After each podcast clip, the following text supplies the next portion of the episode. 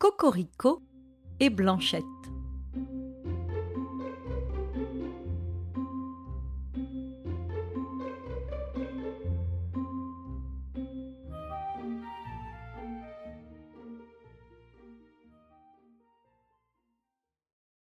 Monsieur Marche-Droit est facteur à Bolbec. La correspondance qui arrive dans cette contrée est très importante. Aussi, l'employé des postes est-il sur les dents, ou plutôt sur les pieds, du matin au soir? Marche-Droit possède une superbe paire de bottes à l'écuyère, dont il ne se sépare que dans ses rares instants de repos. Ce jour-là, le facteur avait franchi, par une chaleur de trente degrés, une cinquantaine de kilomètres. Le fonctionnaire rentrait chez lui bien fatigué. Son premier soin, en arrivant au home conjugal, fut de retirer ses belles bottes, qu'il plaça au milieu de la salle à manger, et il chaussa pour se reposer une paire d'escarpins légers.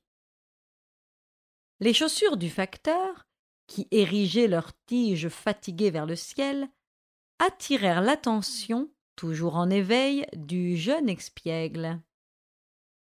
Une odeur âcre et pénétrante s'échappait de l'ouverture béante. Chacun sait que les bottes de gendarme ou de facteur dégagent d'elles-mêmes une odeur toute particulière.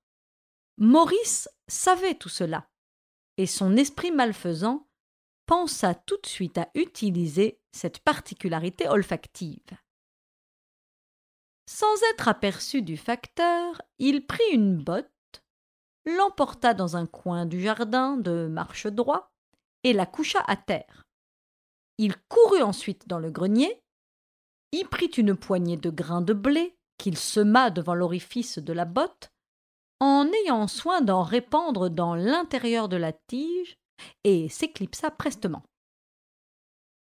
Cocorico, un superbe coq appartenant au pédestre fonctionnaire, vint à passer près du grain. Gourmand, comme tous les coqs, il se mit incontinent à picorer le grain. Progressivement, il arriva près de l'ouverture de la tige, et dans laquelle son cou disparut bientôt. Soudain, on vit les jambes du coq trembler. Ses plumes se dressèrent et ses griffes se crispèrent. Il fit en arrière un violent soubresaut, et sa tête put enfin sortir de la botte.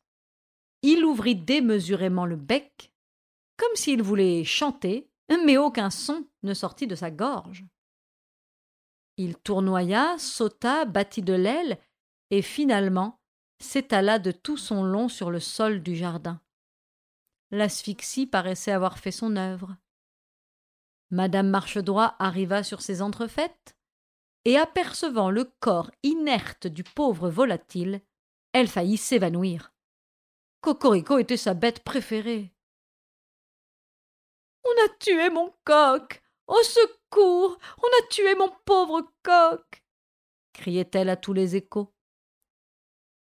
Cocorico fut transporté dans la cuisine. Il n'y avait qu'un seul parti à prendre en ce cas c'était de procéder séance tenante à ses funérailles. Vous savez que la dite cérémonie consiste pour la jante emplumée en un plumage en règle, suivi d'une mise au pot ou à la broche. Cocorico subit ce triste sort.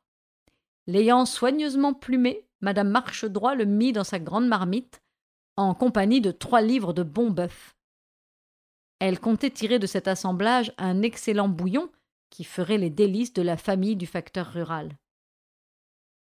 À peine la ménagère avait-elle replacé le couvercle de la marmite qu'elle entendit un léger bruit qui lui paraissait sortir de l'intérieur du récipient. Une peur indicible l'envahit subitement. Tout à coup, le couvercle de la marmite se souleva, comme mu par un ressort, et la tête du coq apparut, se dodelinant sur un coup déplumé un formidable cocorico fit résonner la maison des caves au fait et fit accourir le facteur qu'assourdissaient les cris de la ménagère. Je renonce à décrire la terreur folle du ménage marche droit, dont les deux partenaires s'enfuirent à qui mieux mieux, en criant Au miracle D'où Jésus, au miracle Vous devinez ce qui s'était passé? Cocorico n'était pas entièrement mort. Assez grièvement atteint, il s'était laissé plumer sans donner signe de vie, mais du contact de l'eau froide dont la marmite avait été remplie, il reprit complètement ses sens, comme le prouva son retentissant cri de guerre. Les marches droits ont retrouvé leurs esprits, mais Cocorico a perdu ses plumes. Son entrée dans la basse-cour fut plutôt piteuse. Bobette eut à sa vue un méprisant sourire empreint de pitié, et les trois poules du facteur esquissèrent un geste de dédain à l'égard de leur compagnon de basse-cour, dépourvu de son fier et élégant plumage. Pendant que se déroulaient ces événements, le jeune épicier ne restait pas inactif. Prolongeant son inspection de la maison factoriale, il arriva dans la grange, et dans un coin à l'écart, il aperçut Blanchette, la poule chérie de Marche-Droit, de la belle race du Gâtinais, qui était en train de couver. Maurice s'approcha de la poule, qui se sauva, laissant ainsi à découvert une douzaine de beaux œufs. Le gamin sauta sur la couvée et la mit à l'abri des regards indiscrets, partit dans ses poches et le reste sous sa casquette, qu'il portait fièrement campée sur sa tête. Dans quel but Maurice venait-il d'accomplir ce honteux larcin? Tout simplement par méchanceté à double face. Embêter Madame Marchedroit et mettre Blanchette en une légitime furie. Avouons que ce gamin avait de bien méchants instincts, qui ne faisaient que progresser, hélas, grâce à l'insouciance et au manque de surveillance de ses nourriciers. Le jeune épicier, portant ses œufs, passa près du moulin du père Anselme. Le vent soufflait en tempête. Les ailes du moulin tournaient avec rapidité. Tout à coup, le gamin se sent poussé par derrière, enlevé de terre par une force invincible et projeté dans les airs. Après avoir exécuté dans le vide un magistral saut périlleux, le voleur d'œufs alla rouler sur le gazon à dix mètres. S'étant approché trop près, Maurice avait été atteint par les ailes du moulin. À la suite de cette formidable culbute, l'enfant demeura un moment inerte, presque évanoui. Il reprit peu à peu ses sens et se releva, mais dans quel état? Tous les œufs étaient cassés. Quel désastre Quelle punition le blanc et le jaune coulaient en cascade tout le long de son corps. Quelle piteuse mine avait en ce moment le jeune Parisien? Saturé d'œufs, il ne lui manquait plus qu'un peu de farine et de sucre pour faire un excellent gâteau. Honteux et confus, Maurice rentra chez lui. Les blancs moutons lui lavèrent la tête des deux façons, toutes deux bien méritées. D'abord avec une énergique semonce, ensuite avec une demi-livre de savon noir. Une heure après, l'espiègle avait oublié sa mésaventure et s'amusait fort avec un jouet de son invention.